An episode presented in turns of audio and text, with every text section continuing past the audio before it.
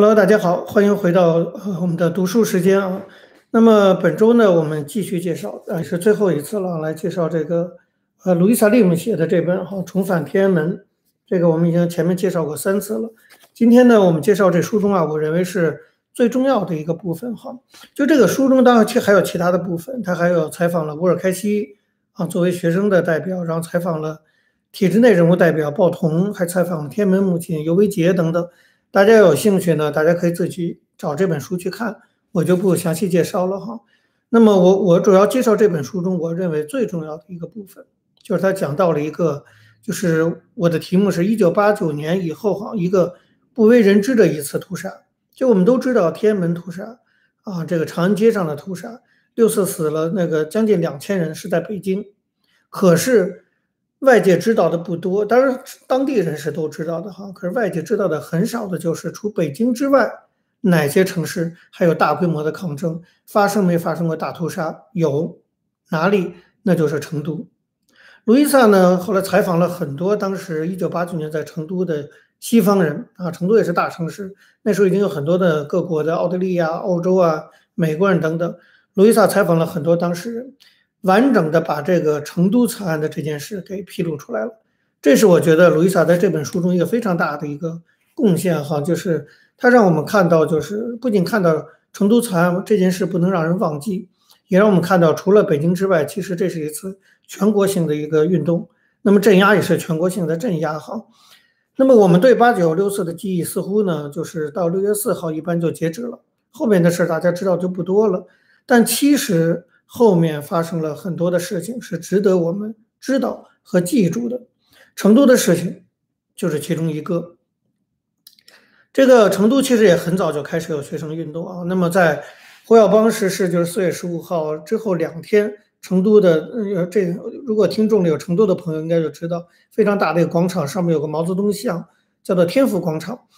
成都天府广场就已经两天之后之后就出现了悼念活动，很快的。成都的悼念活动就扩展成了大规模的示威活动。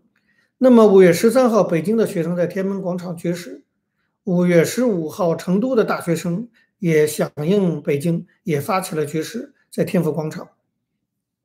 这是到了五月十六号的时候，这个抗成都的抗议活动就变成了冲突。当时有上千名警察来对几百名学生进行驱赶，发生了双方发生肢体冲突。这个警察的本来啊，这个成都的市民还是在观望的状态，主要都是学生在天府广场绝食。但是因为上千警察殴打几百学生，把这个四川人的这个火气给挑起来了。这个警察的暴力行为，整个成了一个成都整个抗议行动的一个转折点。原来被观望的社会各阶层的成都人都激怒了，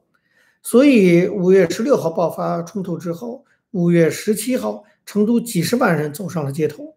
啊，那个局势绝食的学生啊，一下子增加到了一千七百个学生在那里绝食，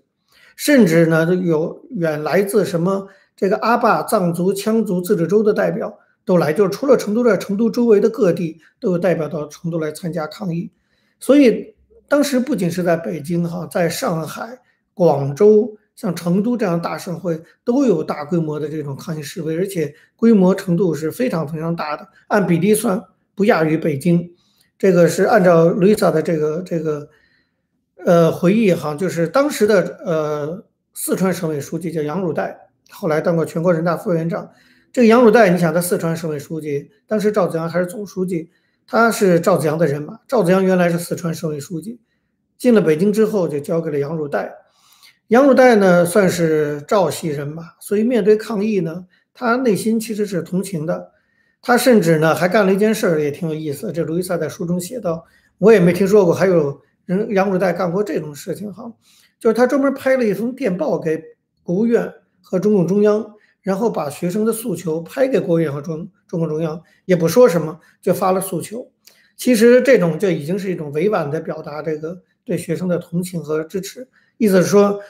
你们看看学生的要求是什么，完全没有把学生说成是什么暴乱啊等等。那么五月十八号，他还派了这个省委的副书记叫顾金池，派了顾金池去跟学生代表见面。这个也是在这个李鹏在人民大会堂见北京学生代表之前。在见面的时候，四川省委副书记还说：“说我们了解你们这个绝食行动的反腐败、推进民主的爱国情操。”你看，还承认是爱国情操。所以，整个当时的成都发展到这个阶段，就是开始大规模的几十万市民上街，几千学生绝食的时候，局势还算是相对平缓啊，因为省委的态度相对平缓。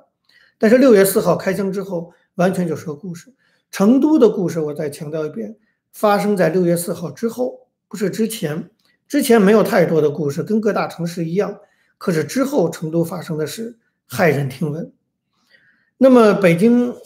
戒严之后，成都的局势平缓哈。那么市民的热情都有一部分程度的下降，因为很多的学生的主力也去了北京。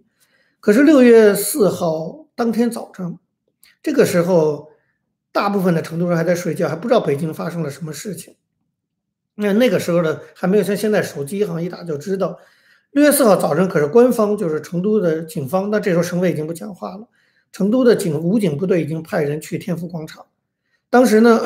天府广场大概还有三百多个学生在那里绝食，所以一开始呢，驱逐行动相对的顺利，五六十个学生已经被驱逐出去了，就剩一两百人了。但这个时候，陆陆续续通过电话呀、各种方式啊，北京开枪的消息传到了成都。这个传到成都之后，整个成都沸腾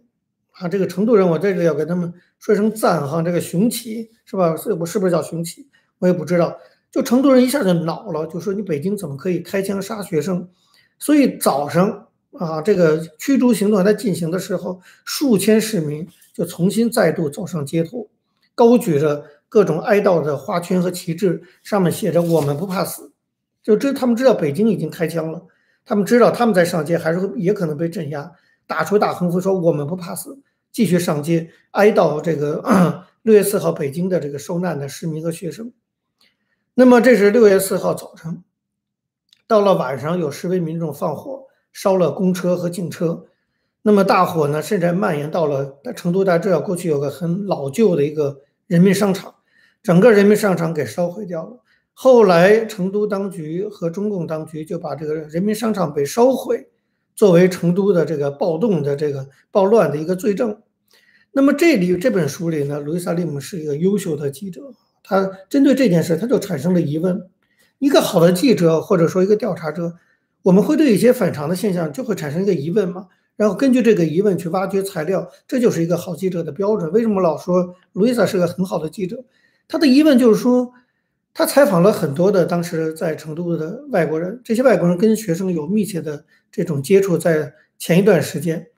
他这那些受访者都说说我们从来没有听说过学生。要有什么放火焚烧人民商场这样的行为？大家知道六四，现在还有人反思哈，说当当时太合理飞，当时六八九的学生确实非常合理飞的，成都的学生也一定是遵循这个原则，所以不可能规划要求火烧人民商场。所以路易斯就觉得很奇怪哈，就是学生是不可能干这种事的，因为他们要坚持合理飞的立场，怎么可能就把整个商场给烧掉？所以他做了一番调查，这个调查才真的是有意思了呢。那这个人民商场被烧到底是怎么回事？当然，至今还是个谜。可是，路易萨发现说发现了证据，啊，而且在官方的材料里发现了证据。这个证据是什么呢？就是根本在学生这个呃开始，就是市民开始上街抗议北京杀人之前，居然这个商场啊就开始有些摊贩提前搬走了这个货品。他们怎么知道？啊，这个六四开枪了，然后怎么知道开枪人民上街？而且怎么知道人民上了街，然后人民商场就会被烧掉的？这不是很奇怪吗？林木莲仔细的，路易莎仔细的查阅了资料，发现了一本官方的书。官方在镇压之后出了一本书，叫《成都骚乱事件始末》。结果呢，在这本书中有张照片露了馅儿，啊，这个照片露馅了。这照片显示说。这个照片拍的是一整排的警察正在帮助商店老板把这个货品成箱的存货搬下大楼的台阶，就这么一张照片。然后搭配的官方的文宣是说，武警战士协助商店转运货物，避免歹徒焚烧。但问题是，你如果仔细看那个照片背景上那个大楼，按说大楼都已经焚烧了嘛，这个按照这个文字的说明，就是大楼正在焚烧，让武警战士怎么怎么帮助商家，然后把这个商品转出来。可实际上那个照片假的，或者没拍好、没 P 好啊。现在话说，背景没有任何烟雾，没有任何火焰，甚至连地点是不是人民商场都很难确定，明摆着是个假照片。实际上当时在成都，我想现在老的一些成都人都应该知道。我后来也听成都的朋友讲过，流传的消息是说，成都当局从监狱里把犯人放出来，让他们到处纵火，嫁祸学生。啊，那当然，这个我们现在不可能拿出拿到具体的直接的证据哈，比如有文件，估计都不会有这样的文件。那么当时电话通知警察监狱放人去纵火，这种这种录音我们现在也不可能拿到，没有十足的这种证据。但是路易萨作为一个记者，他至少指出了这个问题的疑点，而且他指出了那张照片。明显的是不符合事实的一张照片，这就是所谓的整个成都这个，就是后来当局出动武警大规模的镇压和屠杀，一个主要的原因就是说他们是暴徒烧了人民商场，这跟国会纵火案一模一样哈。那么问题是这个商场是不是学生放火烧的，到至今是个谜，而路易萨是对此相当的这个迟疑的啊。那么 因为这个成人人民商场这个被烧，武警部队开始攻击游行队伍。啊，说他们是暴徒，那当时群众也用石块啊，用什能用什么就地上捡点石头，有的把脚下的鞋给脱下来扔回去，光脚回家，有的地上捡的瓶子什么的还击。这个时候军队开枪了，成都的就是开枪绝不只是在北京发生的啊。那么别的城市我们现在不是很清楚，至少在成都是第二个城市。就是军方啊，或者武警部队、警方使用开枪，用了催泪瓦斯、子弹，甚至用了手榴弹的。所以当时有外国记者在的时候，都听到了手榴弹的爆破声。那么林林忆莲就是路易萨采在这本书中采访了几名当时在场的美国人的回忆。这几个美国人还挺有责任心，他们去了几家医院，看到了大量的受伤者，然后那些受伤者躺在地上，看到这些美国人。都一致的跟他们说，告诉全世界，告诉全世界，就是让让希望全世界知道成都也在杀人了。这几个这几个美国人后来都写了相关的证词和回忆。那么林木莲说，他后来有一个重大的一个发现啊，这个发现还不是他去挖掘出来的，哎，是有人传递给他的。这也是一个很有趣的事，他得到了一份长达二十七页的一个报告。这个报告的题目叫做《成都六四惨案调查》。这个报告呢是用非常潦草的中文手写的，写了满满的二十七页，然后有人放到了林木莲家里的门口。啊，那应该是在香港的家里。这我们昨天我还跟他联络，忘了问他了。啊，是他哪个家哈？他显然不可能在北京的家门口。那么这个信里呢，就写他说这个写信的人说他是一个中共的老党员，在成都。那么他委托一个朋友把这个呃写的二十七页的这个文件偷偷的带出国，所以可见是是在国外林木莲的家。那么这个朋友呢就辗转给了林木莲，放到他们家的门口。这个老党员凭着自己的良心，他当天在成都去了各家的医院，而且也详细的记录了。就是为什么说林木莲作为一个记者啊，他从专业角度判断这份文件是真的。就是在这文件二十七页的文件中，手写的文件中，详细记载了至少三十五名受害者的状况，有名有姓，有名字，啊，有根据报报告的伤亡的程度啊等等，做了详细的记录，这是不可能完全编造出来的。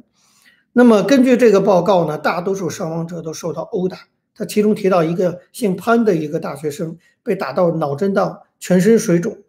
另外有一个成都大学生叫刘医生啊，那么这份报告中写，就是他又到医院去看，说这个学生被打的牙齿一颗都不剩，脸部都已经变形了。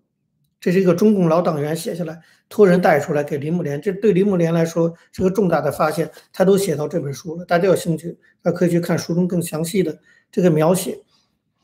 那么这个成都，这就是所谓成都惨案啊。那么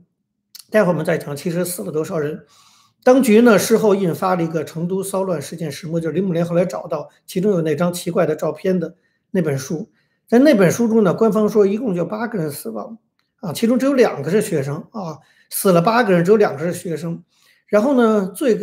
就让人可气又可笑的是说，在官方这本书中说，成都骚乱事件导致一千八百人受伤，其中一千一百名是警察。天哪！发生那么大规模的这种这种所谓的啊，记者官方说的这种骚乱，然后有一千八百人受伤，其中一千一百人是警察，警察去打示威群众，然后警察还一千一百人受伤，群众只受伤了比例上只受伤了六百人，你有这个道理吗？难道成都的市民和学生都是少林寺和尚还是怎么着？都是什么武林高手？就是用瓶子、地上的石块，然后把这种有手榴弹、有有开枪的这个士兵。结果是，反正士兵受伤的更多。你你说警察如此不堪一击，怎么保护人民？这根本不都是胡扯吗？就是官方的这种宣传，你就可以看得出来这种胡扯的程度啊！说在成都骚乱事件，一共一千八百人受伤，其中一千一百人警察，这是什么警察呀？瓷娃娃呀，是不是？但是后来呢，我们都知道维基解密公布了，就是黑出来了一堆美国国务院的电报。据维基解密，大家可以上维基解密的网站上看。维基解密公布的美国国务院的电报显示，就是美国驻成都的总领馆现在给关了哈，那时候还有，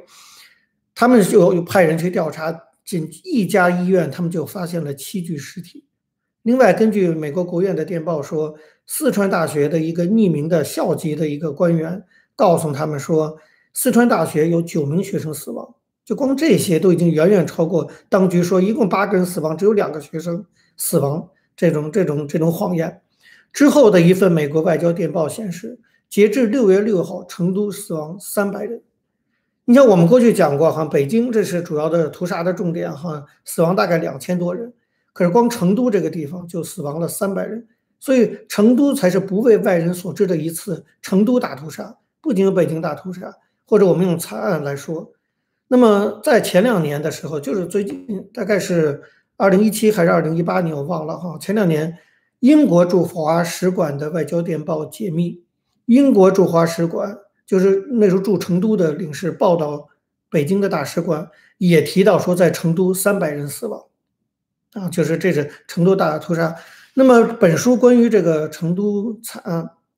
我觉得另外一个很珍贵的记录，就是他路易莎采访了几个当事人，回顾了一件事情，叫锦江宾馆惨案。那在在成都人都知道，锦江宾馆是个非常高级的宾馆，一般尤其在那个年代，八十年代都是外国人住，其实就把外国人给孤立起来，不让跟中国人接触。但是外国人集中住在锦江宾馆，可是当时局势太乱了，所以锦江宾馆那些外国人目睹了很多的事情，是当局没法阻拦住他们的。就那里住了不少外国人，所以林木莲在其中找到了不少的目击证人。六月五号、四号开始杀人，在成都，到了五号上午。那么勇敢的成都人，五号的上午重新聚集到街头，就是六月四号已经开枪，已经死人了，但第二天成都人还是到了街上。到了六月五号，整个的人民路啊，你去过成都的人民路上，是一个主要的一个繁华地段，已经人潮挤爆了啊。那么到了六月五号晚上，武警再次开始开枪，这个有外国人亲眼看到，哈，有几十个示威者被武警堵在了锦江饭店的院子里。这就我说的锦江宾馆惨案，几十个人被堵在范围内。一个证人电邮 email 给林木莲回忆他当时看到的情况。他说：“扩大我这都引的原文，在书中的原文说，大约二十五个人跪在院子里头，头朝下，双手绑在背后。那么，呃，他们先是被推倒在地上，然后那些卫兵围着他们走来走去，将近一个多小时。”等干嘛呢？等上级命令呢。然后证人最呃，证人接着说说，最后指令下来了。这个时候出来一群穿黑裤子、白衬衫的人，我们说黑裤子、白衬衫的人啊，来武警部队的人，他们走上来，用铁棍一个一个把这二十五个人脑袋敲碎。这是这是一个这个当场见证的，他就住在锦江饭店宾馆，他从窗口就可以看见怎么样用铁棍把一个个把脑袋敲碎。他说那个情景实在是惨绝人寰，他看了之后，直接就冲到浴室去呕吐，就整个都吐出来。几天之后，他就逃离中国，再也不想回到中国。啊，这他这个 email 给这个李母莲，把他当时情况写下来，是用铁棍把脑袋敲碎的，还不是枪毙。这是这就是著名的锦江宾馆惨案，不仅一个人看到了，还有一个年轻的澳大利亚女孩也住在锦江宾馆，她后来。他比林木莲更早，就是比林木莲找到他还更早，他自己主动找到了 Amnesty International，就是这个国际大赦组织，然后递交了他的证词。他也住在锦江宾馆，他看到一群示威者被关在一间警卫室里面，然后一个一个的被拖出警卫室，士兵用棍棒殴打，打完了再一个个的拖回到警卫室。这个澳洲女孩说：“她说我看着那些人被拖回去警卫室的时候。”从那些那个被拖的那些人身上，他说我看不到一点儿生存的迹象，他认为是已经都被打死了。他告诉林木，后来他告诉林木莲，他说二十，这林木莲采访是六四二十五周年的时候的事。他说二十五年来，他的心里一直有阴影，啊，就是心理上受到严重严重的创伤。另外一名见证人是奥地利的人类学教授，那些很有名的一个人类学教授叫胡特尔。当时他也在成都，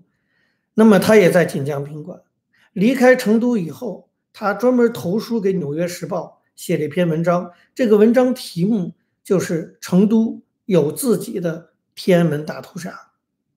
这就是我们不知道的事儿，这或者很少有人知道是，除了北京的大屠杀之外，成都发生了这么残酷的事情，三百人死亡，而且就像这个呃胡特尔教授说的，成都有自己的天安门大屠杀。这我不知道他是不是在医院里的那几个外国人，因为我刚才讲过，去医院的时候，那些成都人躺在地上拉着这个外国人的手，说要告诉全世界，告诉全世界。所以这个胡特尔教授就要告诉全世界，专门投书《纽约时报》。李梦莲呢非常悲伤的说，在这本书中说，说成都的事情啊，不仅被外界遗忘了，还从来没有被完整的讲述过，所以他花了很大的精力。去挖掘成都的故事，终于把它写出来。这本书虽然叫《重返天安门》哈，但会但是大家看第八章，就是专门讲成都，成都的惨案的事情。我相信像这样的事情，说不定在别的城市也发生过。我们没有深入的去挖掘，而且后来很快的当局就封锁所有的这些消息啊，就是这种包括武警开枪打人、杀人、抓人这样的事情，在别的城市一定也发生过。那成都是最严重的。别的城市可能规模和程度不一样，所以我在这里呢要特别的强调一件事情，就是林木莲通过他的调查，尤其他对成都惨案的这种深入的调查，告诉我们一件非常重要的事情，就是八九民运啊，它是一个全国性的民主运动，这个我们都知道，它不只是在北京，各地都发生了示威。但是同时呢，我常讲八九民运和六四屠杀是不同的两件事，八但是这件事是相同的，就是八九民运是全国性的运动。而六次屠杀，大家也只要知道是全国性的屠杀，屠杀绝不仅仅发生在北京、成都的故事被林木莲给挖掘出来，写进了《重返天安门》。其他城市的故事呢，是吧？以后我想着慢慢的会有更多的这样的证据被挖出来。我们现在也在号召哈，在这里再说一遍，就希望得到外界的支持，就是我们希望在美国的纽约成立六次纪念馆，我们希望六次纪念馆成为一个永久的基地。就是六次纪念馆本身，到时候要具有，也应该在我的规划中啊，也应该有研究部门。那么研究部门就是要持续不断的啊，向外界征集各种各样的这样的资料啊，把各种就是不为外人所知的这些悲剧挖掘出来。这就是我们六次纪念馆一个很重要的使命啊。未来还是希望大家能够多支持六四纪念馆。那么好，关于这个书呢，我也不能再讲，再讲我也就太动感情了哈。这个大家有兴趣了解，就是过去呢。我推荐的都是我自己写的书。如果你要是觉得我写的那些什么六四备忘录啊，什么这个回忆录啊，什么这个六四的口，我写的这个六四口述，我采访了很多人。你要觉得我作为当事人写的哈是有主观，你不愿看的话，那我建议你看这一本。这完全是一个外国人啊，事后在六四二十五周年做的调查去写的《重返天安门》。你不应该认为他有带着多大的这种主观的仇恨的心态去做这种记者调查，而且林木莲现在是国际知名的记者，他的公信力是被国际新闻界所广泛承认的啊。那么他写的成都的惨案、张明的故事啊，他过去写的这个一个戒严部队士兵陈光的故事，都是他作为一个记者，文笔也写得非常的鲜活生动啊，但是也写得非常的沉痛。那当然他他有他自己的价值观，他就说历史是不能遗忘的。他在最后的这个。这个最后一段里，就是后记里叫做记忆的债啊。他说我们都欠一笔债，这笔债就是记忆。他说默写的谎言掩盖不住血写的事实，这是我们后来常说的一句话。他说：“血债必须用物来偿还，拖欠的越久，就要付更大的利息。”这句话其实说给中共听的。好，那么关于这个重返天门，我们就介绍到这里了哈。那么从下周开始呢，我们要介绍另外一本书，就我们读书节目在一些朋友的支持下，还是能够坚持。虽然现在也看的人也不是那么多哈。那么也赞助的打赏的也没有了，可是我觉得我还是要坚持把这个读书节目去做下去哈，因为我们还是可以让大家多看到一些历史啊。那么下周呢，我们开始介绍一一个人啊，介绍一一个人的传记。这个人呢，在中国当过中共的地下情报员，后来呢跟国民党打过真枪实弹的游击战啊。这个人呢还曾经谋刺蒋介石，未遂逃亡到日本。多次爆破蒋介石政权的军事铁轨和派出所。这个人呢，写过了一本书，叫《台湾四百台湾人四百年史》，创立了左翼革命组织独立台湾会。这个人从一个信奉马克思主义、追随毛泽东的人，变成了一个台独的精神领袖。这个人在戒备森严下，两次冒死返回台湾。那么浑身充满了这种神秘色彩的最后一位黑名单上的人，他是当时整个台湾戒严时期黑名单上最后一个回到台湾的人。那么这个人成了整个台独运动的精神领袖。当然，他本身也是早期也是一个马克思主义者，还参与了中国共产党的革命斗争啊。最后叛就是叛也不是叛变了，就是认清了事实。这个人完全是台湾那个传奇人物啊！他在九十八岁高龄的时候。写下了这本长达一千页、五十万字的回忆录，我想已经有人知道是谁了，史明。啊，那当然很多大陆的朋友不知道史明是谁，可所有台湾的朋友都知道史明。前前年吧，好像去年刚刚过世。这本书，这我是二零一六年去看他的时候，他亲自签名送给我的一本视频回忆录，讲他整个非常非常传奇的一生。啊，他怎么？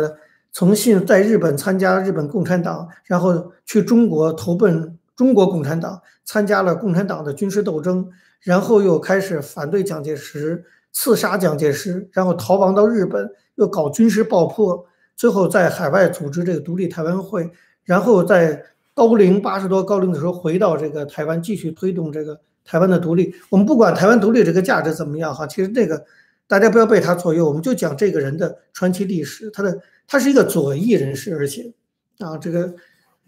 也是蔡英文总统非常推崇的一个人，也是全台湾哈，那当然是除了国民党以外哈，全台湾人非常非常推崇的一个人。一百岁才去世，史明的回忆录。下周开始，我们就要介绍史明极为极为传奇的一生，以及他介绍的哈，从当时的那个大的那个时代的一些故事。好，那今天读书时间就到这儿，我们呃已经有缴费的读书。就我们这个学小组的成员，我们回到脸书的平台上，还可以继续讨论。